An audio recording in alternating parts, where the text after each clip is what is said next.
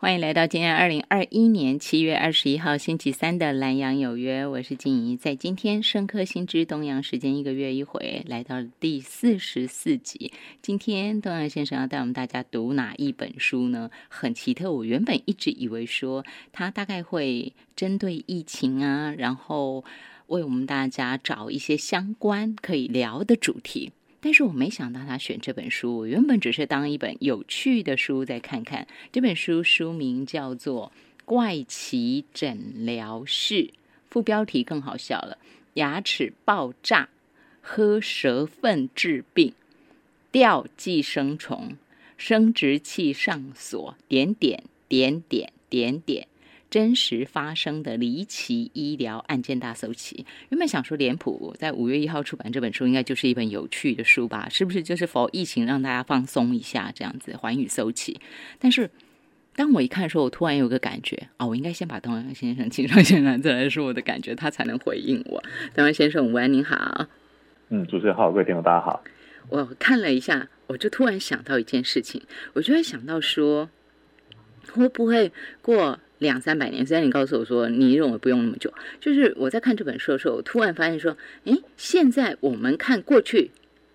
几百年前人的一些医疗的做法啦，很奇怪的事情的时候，我们都觉得，哎呦，人类怎么可能这么蠢过啊？怎么可能是这样过啊？然后我就突然想到说，会不会以后的人也这样看我们呢？尤其在这一波疫情处理的，然后全世界如此的紧张。我不敢说荒腔走板了，因为我相信任谁都做的很困难，只是说，呃，做的是不是能够相对周全一些吧？哈，那重点就是，我就觉得说，后人应该会觉得我们现在怎么这样处理吧？所以我突然发现说，这本书恐怕当我现在在选的时候，也不是那么单纯否娱乐吧？对，其实这本书说是娱乐。应该这么讲，就我们每个月一次要来谈的主题，我们是扣着书。嗯，那其实呃，在市面上，那我选择的书籍，应该是我阅读书籍是更广的。嗯嗯，会选到节目中当中来谈，会跟我自己过去的训练所学有关系，就是跟生命科学是有关的。但生命科学这一块，呃，书是台湾的书是也不是这一个月只有出出一本，所以看了几本书之后，我过去的选书大概的一个逻辑。在于说，它既然是一本书啊，它不是一则新闻报道，或是呃微信上面的一个条目，它不是一个碎片式的讯息的时候，阅读书它最大的乐趣跟最呃对阅读者最最大的帮助来自于它是一个系统性的知识整理，然后我们在阅读的过程里头会去理解到它的谱系、它的概念以及。这件事情不是像我看了一万个为什么，有一个问题，然后好像满足我一个小小的知识片段，但其实对于那种浩瀚大海般的知识内容，其实帮助不大。所以当初其实，在第一时间，我是先跳掉了这本《怪奇诊疗室》，因为刚刚主持人有提到它是五月出版的嘛，我们今天录音的时间是七月，所以我在五月的时候看到这本书，我自己就先先找来读了哈。但是在读的过程里，我觉得说，哎，这个在节目来讲，可能当成是。有趣的事情来分享，就像对刚刚主持人讲到说牙齿爆炸，哎，牙齿里面没没埋炸药，为什么爆炸？爆炸。对，因为我就想先用这个那个傅书敏有提到的案例，因为他提到的说，就是大家应该会曾经有过，应该多数人有过那种牙痛的经验，蛀牙啊。然后他就讲到说，里面的这些被描述的病患是牙痛痛痛到不得了，然后痛到嘣爆炸之后，然后就就好了。就不痛了，就舒服了啊！对，然后我就想说，是是是这些患者吃炸药了吗？你吃什么东西会在里面爆炸？口香糖咬到破掉爆炸，也不是。所以呢，你就看到说，哎，里面讲到说这个爆炸情况，嗯哼，倒是有看到可能咬那种坚硬的东西，或是牙齿已经比较老化，对，会崩掉那种砰崩掉。可是呢，也不是说蛀牙都是如此。对，但是我们现在都知道说，鱼那个。牙蛀牙不是从里面坏到外面，多半都是微生物在我们的牙冠上面，然后开始酸蚀腐蚀性从从外而内的。嗯嗯，所以它爆炸听起来是一个从内而外蹦出来的，有可能就是描述的不够精准。哦，就是你要一个没有医学背景的一般人去描述这件事情的时候，听起来就觉得哇，好好离奇，好匪夷所思啊！所以用这样的一个。书名又搭的叫怪奇诊疗室，我看到的里面一个一个，刚主持人也提到说环宇周期，就是像我小讲到小时候。读者文在出版社会这样出一本厚厚的精装的全彩的啊，然后读读进去呢，可能有像讲什么百慕大三角洲啦，然后讲一些然后登陆的的的阴谋论啊等等的，就是里面很多东西你说起来，呃，我以前在编小说的时候，在做文学小说编辑的时候，常会讲一句话叫做，呃，其实现实比小说还要离奇，因为我总觉得小说是天马行空虚构的故事，但其实现实当中有更多。说不清那个道理的话，是比小说家硬要把它想出来写成故事是更困难发生的。当年看《寰宇收起》跟今今天谈这本《怪奇诊疗室》都有这种感觉，可是慢慢慢慢拉回来，就是说我这本书看完以后，就思考为什么我会要选这本书来跟听众朋友介绍的原因是在于，就像刚刚主持人提到的，我们讲到现在的疫情啊，现在的医疗水准啊，总觉得过去啊就比较比较落伍啦，或者说比较比较。呃，我们现在人会比较聪明，或者说我们现在人做的比较有道理，以前是没道理、迷信的啊之类的。然后我就转念一想，二零二一年、二零二零二一年的台湾跟二零二零年的台湾，嗯，在去年我们在一个置身事外，对对，就享受在台湾生活在台湾的小确幸。对，然后对于比如说在跟别的国家朋友聊到啊，你们封城，然后我们台湾是可以照样。马照跑，舞照跳，就是人家以前讲香港的那种状况了。你就什么都可以继续啊，那就是戴口罩这样而已啊，什么都可以继续。国外的朋友讲说，我们其实台湾其实是活在另外一个平行世界里面，那时候我没这个感觉。嗯嗯嗯。对，然后看到国外的数字，不是说那种那种抱持着看热闹的心情，我们其实也担心啊。那这担心呢，所以像比如说那时候在做防疫啦、边境的管理啦，然后有任何的风吹草动，其实大家都是关心的。对，然后。疫苗可能得等一下，然后什么事情可以缓一下，或什么事情我现在不急着，然后有一些事情我们可以如何如何，但到今年，好，今年也不过就是这几个月时间，对很快的，现在啊，我们在录音的当下是微解封，三三级警戒的微解封的状态，然后也有新的说疫苗措施，大家可以上网去预约啊，等等的，对，所以我们都有超前部署这几个字过去在讲，然后其实。也说实在，过去去年一年一整年的全球的疫情，也带给台湾非常多的呃指导、对照。因为国外做了什么，其实他们是已经发生过了。台湾这边可以是做一个一个沙盘推演。然后就让我想到说，今天介绍这本书有类似的道理。虽然古人啊，因为它里面收的故事、收的一些医疗的案件，大概处在十六世纪到十八世纪、十九世纪。对，呃，我们现在回头去看。它不像说我们看去年跟去年看今年的时间点那么近，我们看到已经是不同时代的，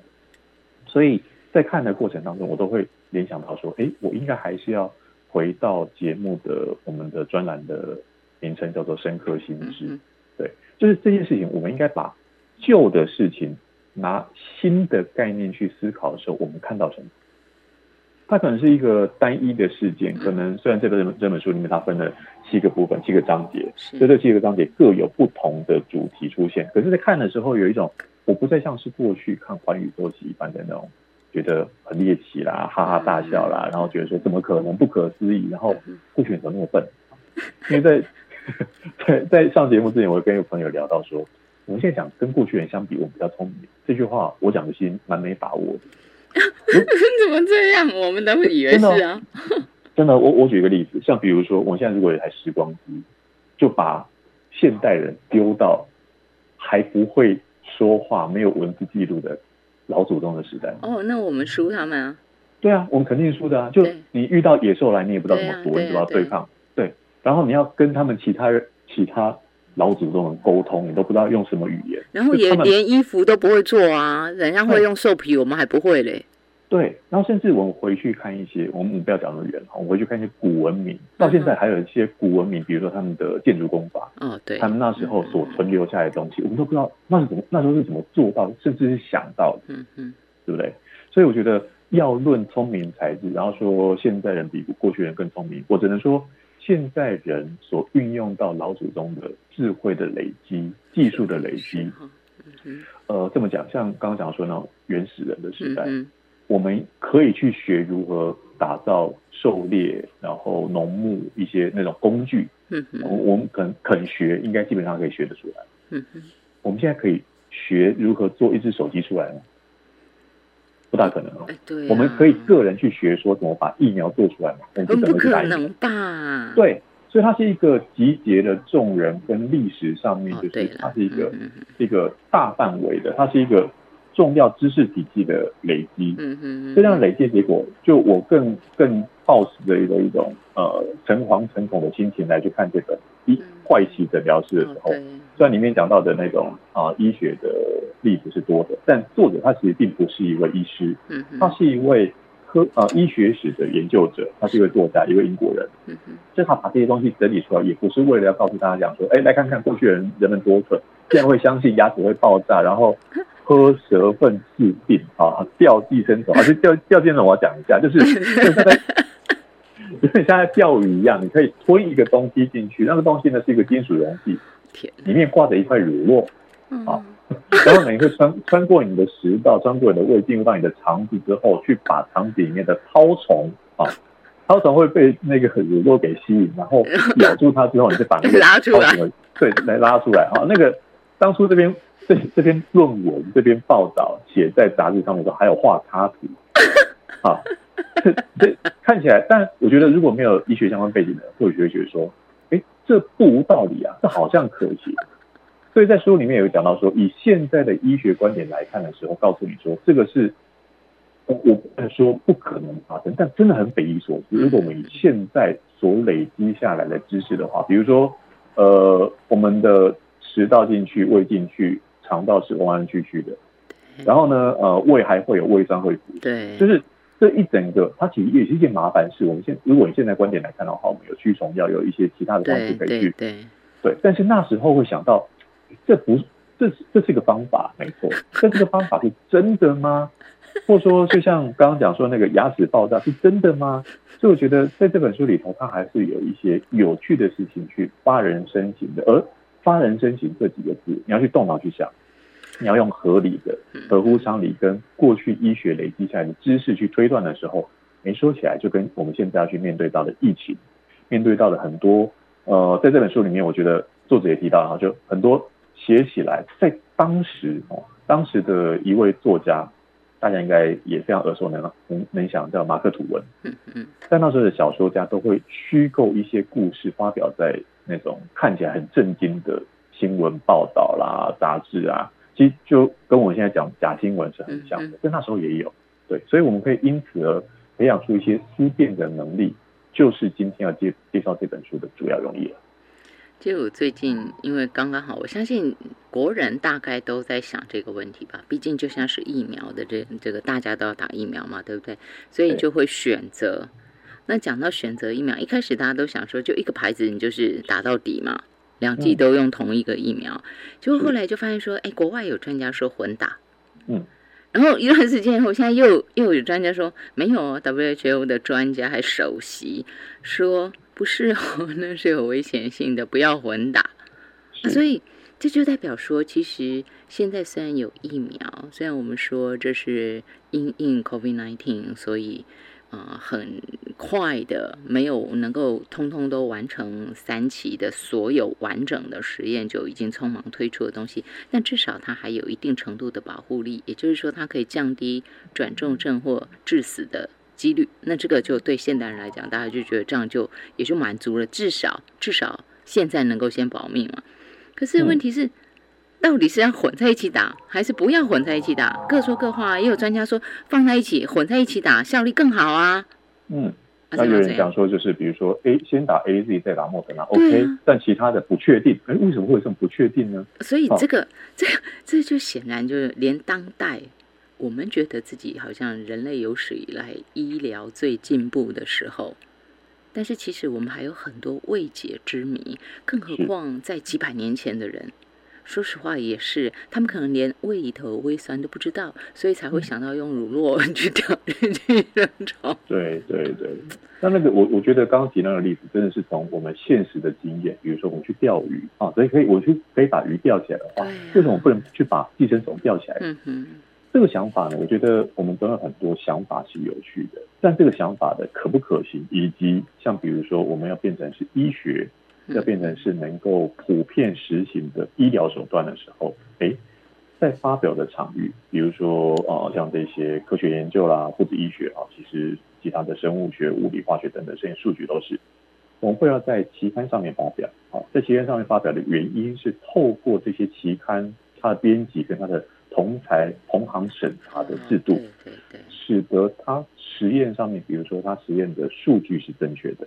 嗯嗯，它可以被重复的，我只要按照原来论文书写者他的研究方法、实验方法，我是可以再现的，对，对。可是呢，这件事情其实也在这个新冠肺炎的疫情当中被彻底的改变了游戏规则，因为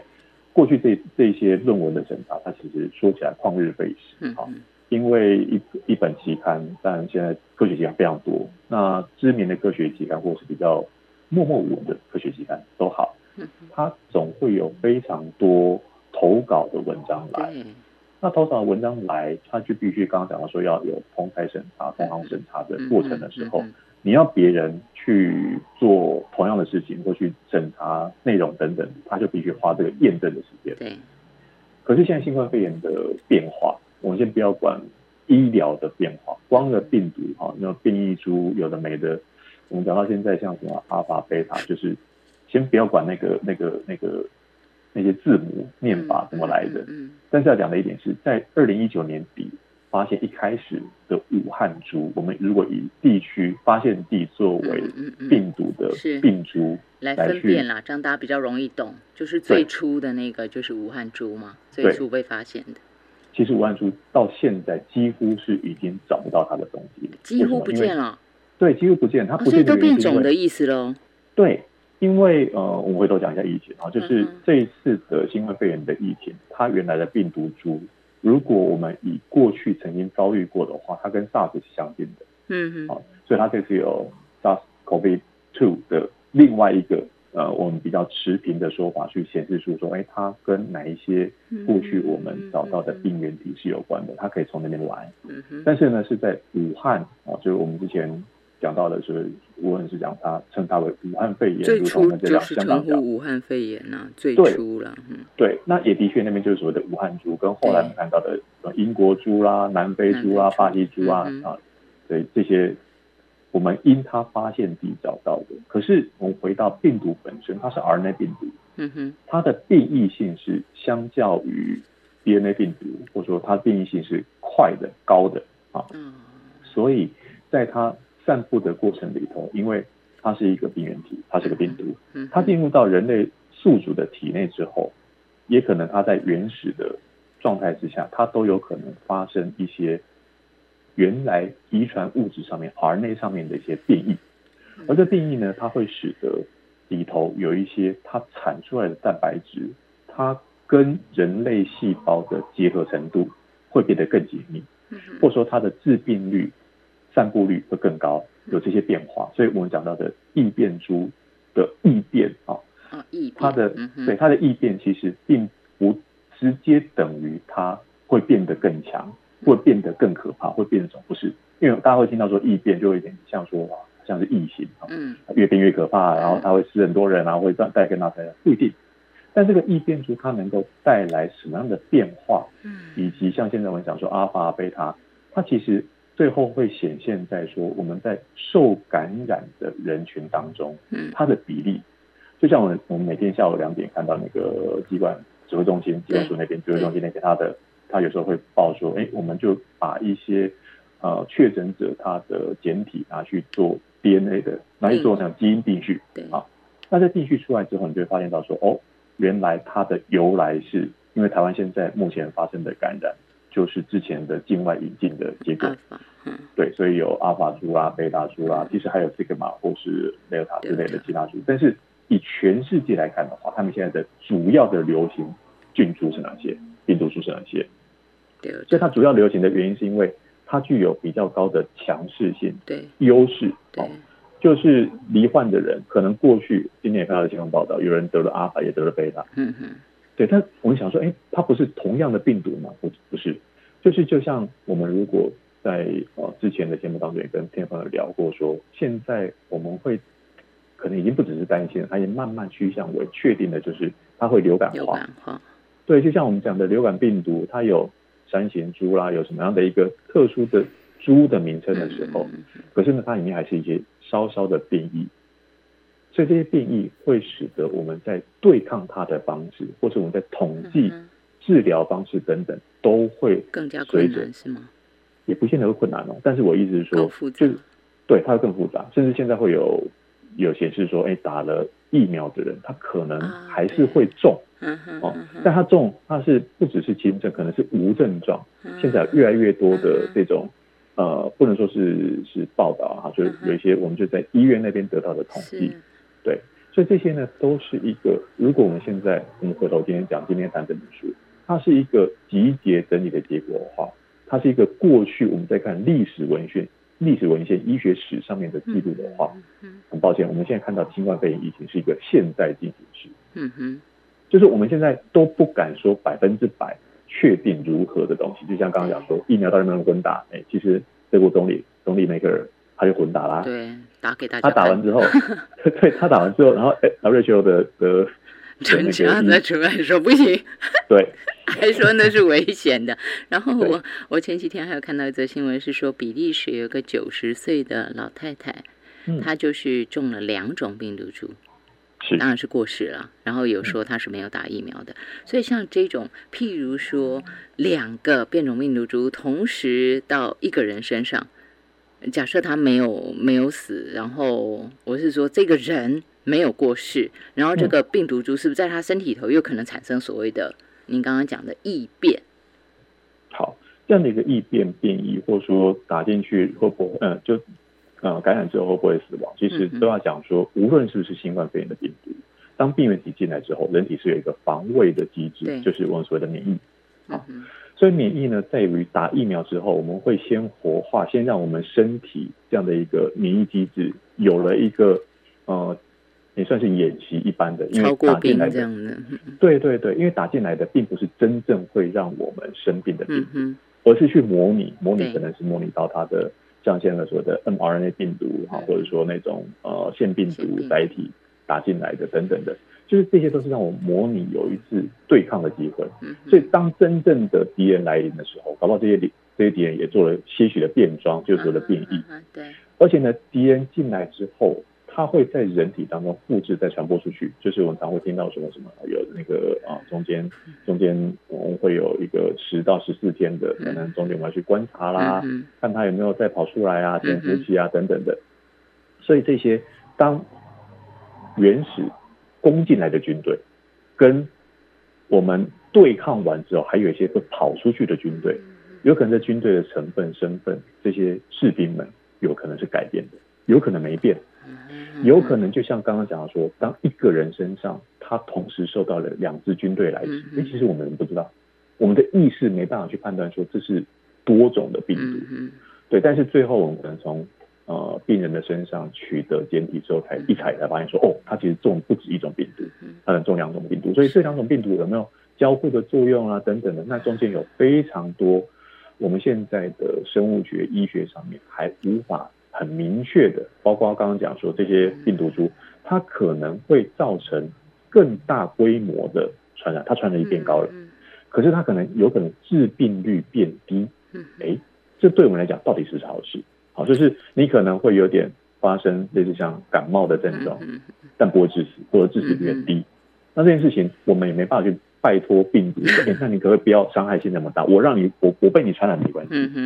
这就是生物它本性以及跟人之间互动的结果，也包括如果他这个人他的免疫能能力是比较低下的，嗯，那这个人可能有其他的慢性疾病啊，其他疾病可能会让他无法抵御啊，尤其他是一个肺部的疾病，它会造成肺炎这样的一个严重的，在跟呼吸啊、循环啊等等有关的，所以其实会依着每个人，但是我们医疗或是我们的公共卫生，他所要做的事情是以多数人为基础跟思考的时候。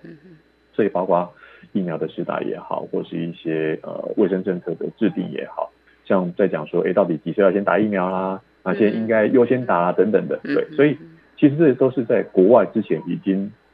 说说说白一点，就已经吵过一轮，也乱过一轮的。因为真的，他没有办法绝对的公平。对。可在没有办法绝对公平之下，我们还有什么可以保护自己的方法？我们在等疫苗的。之前，我们可以做哪些事情？所以有时候是反过来，是我们静下来去阅读一本书，知道哎，科学有时候我常讲，科学是有极限的，是。以及科学也有一个，它不是只有人家告诉我们怎么做，我们自己有一些对应之道的时候，那我觉得那才是一个在啊这个节目能够跟大家分享一些深刻新知，对大家最有帮助的地方。深刻心知动量时间第四十四回，还没有办法真的聊到这本书，但是我相信所有的朋友应该跟我一样，就是听众朋友跟我一样有一个很深刻的感触啊，就是那是一个触动。您刚刚特别提出来的几个字，我把它抄下来了：知识体系的累积。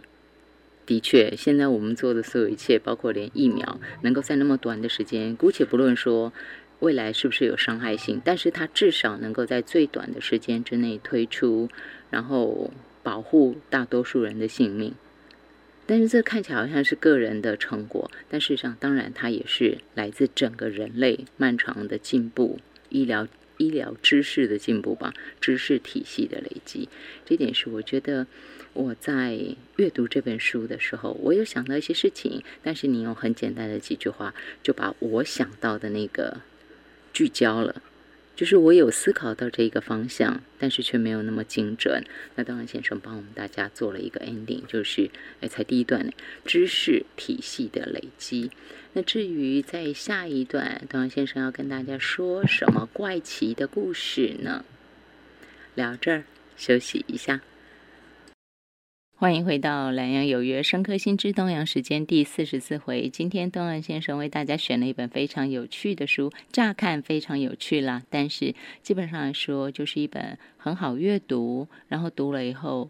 经过东安先生，因为他有今天帮大家导读，我想你在读起来的时候会有更多的触动吧，也会更加的珍惜现在我们既有的医疗基础，有到这个水准，我觉得也是很不错的啦哈。脸谱出版，二零二一年五月一号出版这本书的书名就叫做《怪奇诊疗室》，副标题很长，就是让你觉得怎么可能的副标题：牙齿爆炸，喝舌粪治病。掉寄生虫，生殖器上锁，真实发生的离奇医疗案件大搜集。继续为大家请到东阳先生。刚刚在广告的时候，我有问了一下东阳先生，他先起了个头，然后我立刻想到说，我在读这本书的时候有读到一个案例，就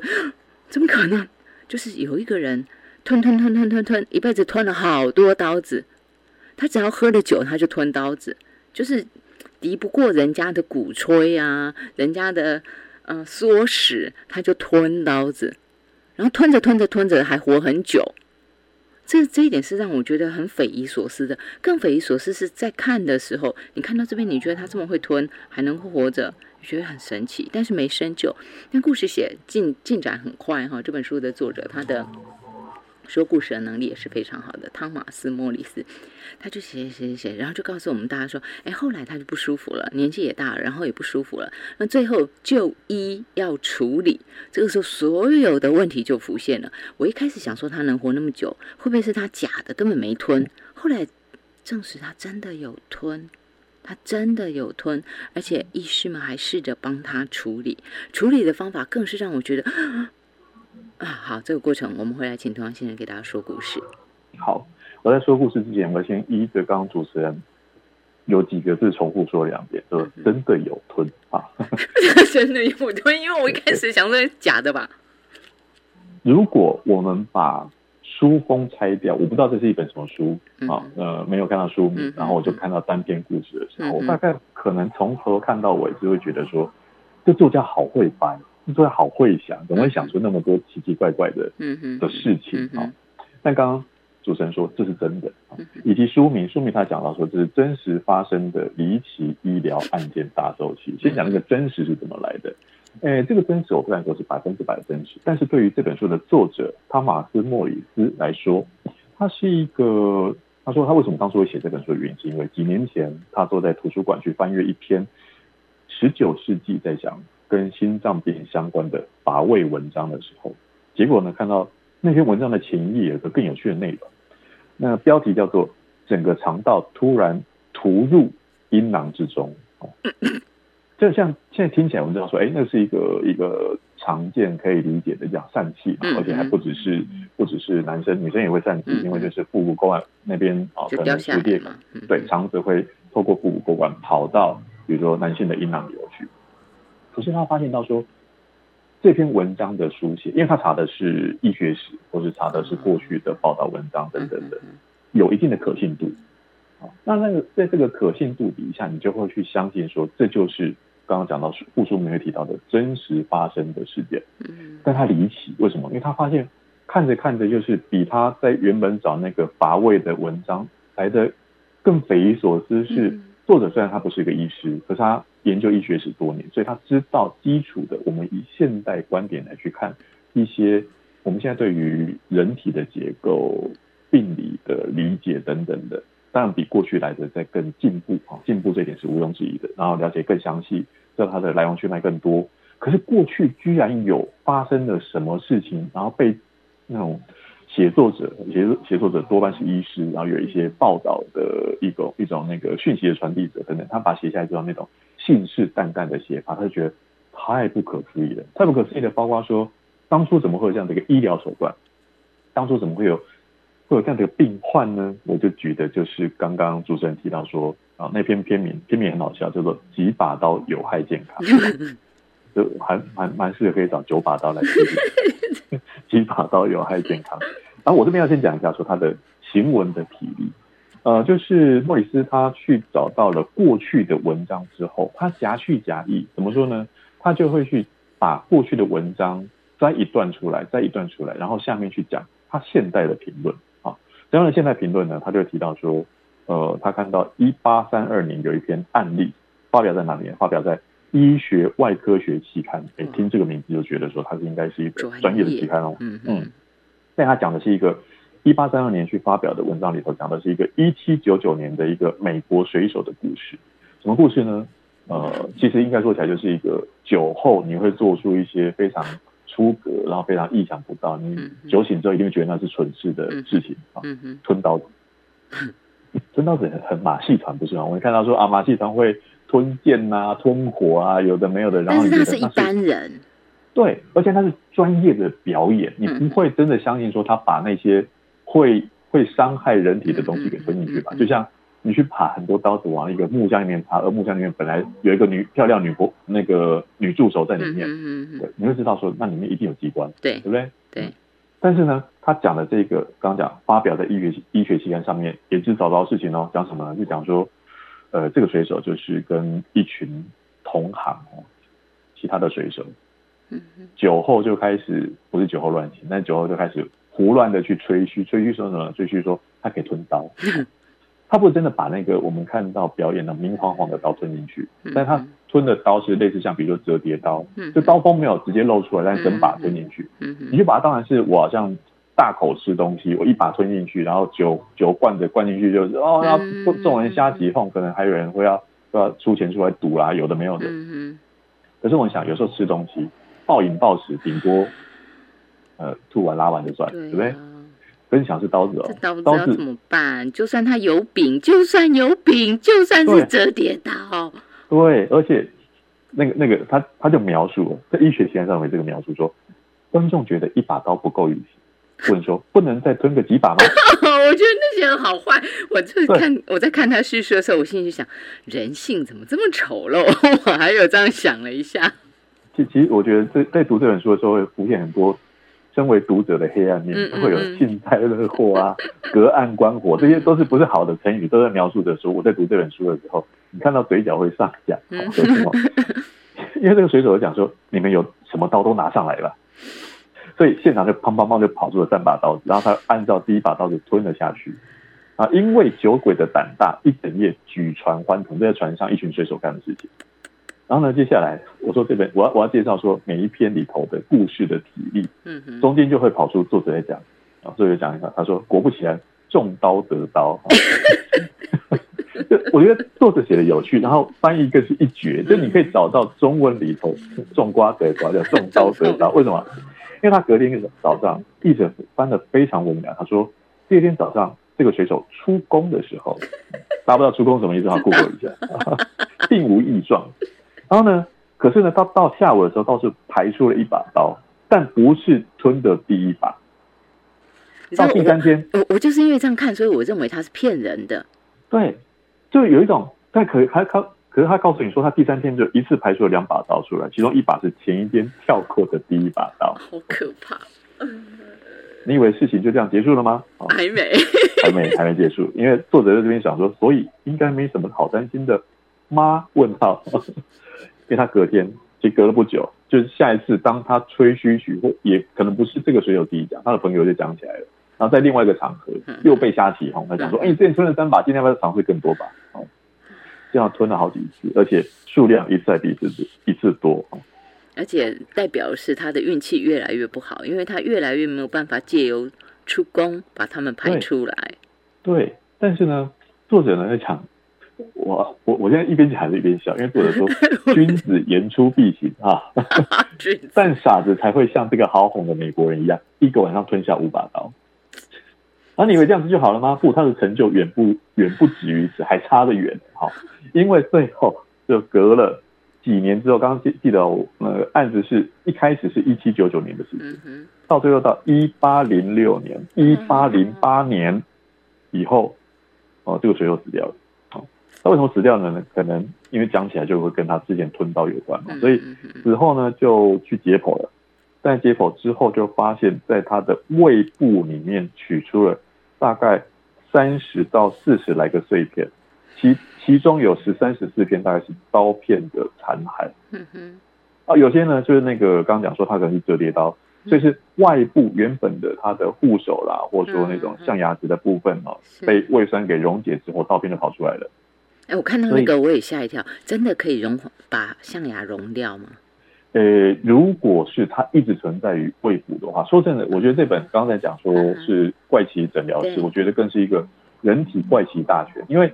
呃，我们进入到胃部到人体到这个程度，厉害到这个程度。对，而且在那时候呢，其实在做这些医疗手段是，拜托没有 X 光的哦，啊，对对，也没有也没有麻醉麻醉剂可以让你舒舒服服动手术哦，那顶多就是叫你。吞那个泻药啦，吞那个呕吐药啊等等的，就是想办法把它给处理出来。但是呢，医生也做了一些，讲起来，他试图用硝酸跟硫酸去。我看到那里的时候，我认为是写出，我认为是翻译可能印刷有问题。嗯，但是说实在，真的是因为他他在原始的那个文档里面就这样，真的是这样。可能作者在就这本书的作者不是当今当年写论文的作者，这本书作者写了写的，也会觉得说怎么可能？对啊。那有些怎么可能？他就被分在分在说，像比如说他不同的章节，他会有恐怖手术，嗯，无稽之谈。那个无稽之谈是不可能啊，那个那个不要说几率很小，那个几乎就是不可能的事情。嗯嗯。可是为什么被记载下来呢？他就会推测说，是不是当时写这样的一篇文章的人他说谎，或者说他。以讹传讹的听到某一些，呃，我举一个例子，它里面有讲到说，那个小孩子出生不久的婴儿会有癫痫，嗯嗯，然后怎么治疗癫痫呢？拿一只鸽子，活的禽鸟，在这个孩子的屁股那边，好，那因为被埋在那边，鸽子会窒息死亡，鸽子死掉了，这小孩子的癫痫也好，没事，哥本治疗法是吧？对 对，哥本治疗。所以这搞不好就是一个像我们现在讲的有点民间偏方，它可能是一个统计记录下来的，我们大概就可能只把呃有效果的人活下来的人给记录下来。嗯嗯嗯。但是他到底为什么会活？对医生来讲就觉得说，哎，我下一次如果遇到类似的，就这样做。对，然后也真的成功了。为什么？所以这样的一个你没有医学的原理去说明它，但是它有一个。看似因果关系，因为我这么做了，所以我救活了一个人；因为我这么做了，所以怎么样的情况之下，他被记录下来，可是被被记录下来，就变成被在其他医生眼中，它就是一个治疗方法。嗯哼，这在过去的医疗的眼镜上面，就犹如哈，我我举一个可能不是那么准确例子，就像神农尝百草。嗯哼，好。他可能没有那么明确的知道说，哎，它里头的药理机制是什么啦？它的机转是治病机转是如何？所以我可以用什么方法去去处理它？但是在慢慢我摸索累积的结果之后，我们可以看出说，哎，现在比如说延续下来中医的传统，我们还是有一些检验的方式，知道中医有疗效，嗯，然后这书上也提到说，这些中医的疗效就会把它并入到现在对于全世界的医疗体系里面，也承认了这一点。嗯嗯，所以它就是一个科学能够去佐证，我除了去记录当下发生的事情，而且当下这个发当下发生的事情，即便是即便是一个那么离谱的，刚刚讲说，它就出于人的存心嘛，哈，因为除了吞刀之外，这这书里面你会发现到说，哎，人类哈，真的想到什么都可以吞，想到什么都可以做。包括在复数里会讲到的生殖器上锁，讲的是一个男性的生殖器上了锁，真的是锁哦，这种事情都做得出来。所以人犯蠢做的事情，那也要透过医疗来去处理啊。包括说有男性的生殖器官被卡在烛台里面这种这种事情，也也写在这本书了。嗯，所以所以它是诊疗的，我觉得诊疗的不只是肉体、身体、生理上面的的情况。诊疗可能都还是为什么会人会这样想事情呢？啊，会做一些匪夷所思，然后造成重大的的伤害，然后以及这些伤害有些是患者自己造成的，有些是医师，有些是你发现他自身医师，他压根不是医师。就我们讲，我们在中文世界里面讲说蒙古大夫。嗯嗯。所以这里面我们看到这些奇闻异事之余，但真正的重点就在于说，哎，发生这些事情，其实我觉得这本书。它有趣的地方，呃，我得说，回到每本书，它会有所谓的 CIP，它的 CIP 的分类叫做叫做医学史跟通俗作品，啊，它不是专业医疗作品啊，是。所以，那个一个通俗作品，它当年在二零一八年啊，英国的一位像刚刚讲说这位作者汤马斯莫里斯把它给整理出来之后，它所带给大众的理解，绝对不是只有哈哈大笑而已，是，而且里面有非常多，我觉得，包括他在提到。字里行间，他有提到说，哎，以我们现在的观点，或者说我刚刚说那种夹叙夹议嘛，他在过去的文字记录跟现在作者的评语之间，有时候他讲的非常的非常的刻薄、尖酸刻薄，有点恶毒、恶毒的评论。对，但是你读起来就是要说，哎，搞不好我们现在做的一些事情，嗯，在啊不用等到一两百年，搞搞不好就是三五十年后，他就觉得这是迷信。这是没道理的，哦这个没道理，就像其实，在前一阵子我们讲到疫情的时候，也有人讲说，不是赖上头都在传，然后说什么越南零确诊，那个时候其实都已经已经确诊病例很多了啦，当时去年嘛，然后说他们就是喝柠檬汁，结果到今年还在传呢。不只是这种假讯息、假新闻以外，其实也有一些职业的医师就讲到说，哎，当年他们在接受医学院训练的时候，曾经被告知说，哎，什么药不能在什么状况下用，嗯，就现在是反过来的，是这个药一定要在出现什么时候状况时候可以去使用，是是是，对，所以呢，这是一个自我去调整、修改的机制。这中间我会提到，像比如大家问说，哎，是不是那个我们除了打疫苗之外，有一些药物可以使用啊？比如说之前讲的是什么瑞瑞德西韦啦，有一些单株单株抗体啦。对。所以在那个指挥中心有时候在开记者会的时候，就会出来回应这些，它有非常多因地制宜的时候，它不是特效药，但是在病患呈现什么样的症状时候就要用。对。而且这样用的话，那中间可能过去大家会觉得说啊，你这个健保有没有给付，或是哎，那可能过去因为它不常见，所以健保没有给付，或者说没有啊医院的设备器材啦，或者是药品的准备不够多的时候，这些都一路在改。嗯所以这一路调整的过程里头，我觉得它就是一个，如果我们讲到那种很及时性，而不是像现在回头去看当年的医学，有一种看古老的医学是看历史。所以啊，历史当年如果怎么样就不会怎么样了。我们不要讲医学，我们可以讲到很多在政治上头啦，在军事上头啦。当初如果谁不怎么做的话，就不会有甲午战争。在当初，当初如果清朝如果怎么样的话，那可能我现在还留着辫子，是所以这很多 what if 就是如果怎么样就会怎么样的情况。当然，我觉得里头有非常多，像刚刚我们在上半段节目有提到说，到底疫疫苗该不该？哦，两剂混打，对，甚至是现在的疫苗，因为是透过 EUA 啊，就是紧急授权，所以它都没有走完整个过去旷日费时要花很长的时间，这个很长，绝对不是我们现在一两年。而且它那个人体实验也都要做的很很周全，然后人数也要够多。对。所以当有人在讲说啊，那个政府讲什么利大于弊，这不是很冷血吗？这不是很很草菅人命吗？在这底下，我们真的在医学的，即便已经通过四期的呃那个实验人那个整个流程都走完，我还是看到说有些疫苗在过去曾经发生过的，真的是不幸，我们也不希望它发生。但是有面对到那么多不同的人、不同的个人、不同的医疗状况、不同的像刚刚讲外部的病毒不断在变化的时候，我们如何去？滚动式的，有时候我学这滚动式的说法，还蛮符合我们现在对于它就是一场即时的变化。这变化是我们的病毒大军来袭，它是一场战争，它不是靠人海战术哦，病毒海战术就把人类给给攻击，然后我们把它防堵在外面就结束，它有变化。所以我觉得这中间呢是讯息的流传以及在科学的检验方式。我刚刚上半场节目也有提到说，过去我们是透过期刊的发表，然后去透过层层严格的审核，犹如刚刚讲疫苗，我们要通经过时间的累积。但在去年呢，在去年前年前年底开始，这几乎是在人类历史上面从未有过，在短时间内投入那么大的资源，跟全世界多少个脑袋，我们不要说是聪明的脑袋，多少个脑袋去思考这件事情，然后去面。找寻解决的方法的时候，我都觉得这些解解决方法都是人类的智慧的结晶累积，而这结这些智慧结晶累积，或许有一些是大众没有这样的一个专业背景可以去理解的话，至少可以理解到我们运作的基础科学的逻辑是什么。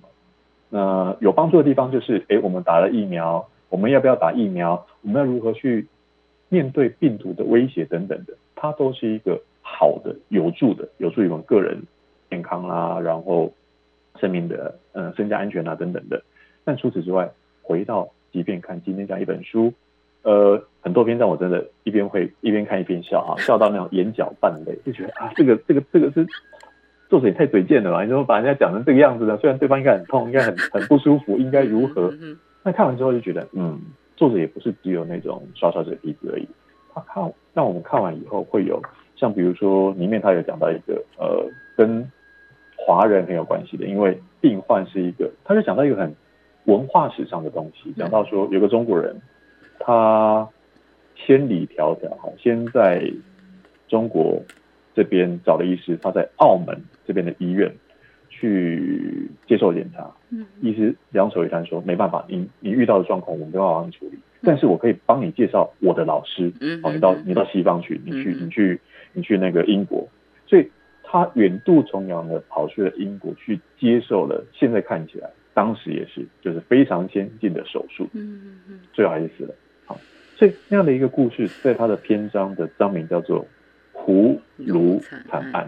好，不是那个葫芦哈，它是他的名字翻成就是我们如果看他的音译的话，就是本姓卢名胡这样的一个卢惨案，讲的是从此对西方。手术的环境，手术的要件，因为这桩案子，因为这桩医疗事件，所以使得他们有重新的醒思以及新的发展。说真的，这些都是血泪史啊！就过去人类，呃，我们现在的年岁已经比过去人类的平均寿命还在长的时候，我们就可以知道说，这中间中间有非常多我们可能走错路，我们可能冒险过，但最终我们可以走到现在这个地步的时候，有蛮多事情是值得。回头去观察，回头去思考，然后变成每一个人的事，而不是只有某一些，不是只有医学专业，不是只有工位专业，不是别人的事，而是跟自己都有关系。如果不是这一波疫情，不能说这一波已经好几波了，就是从二零。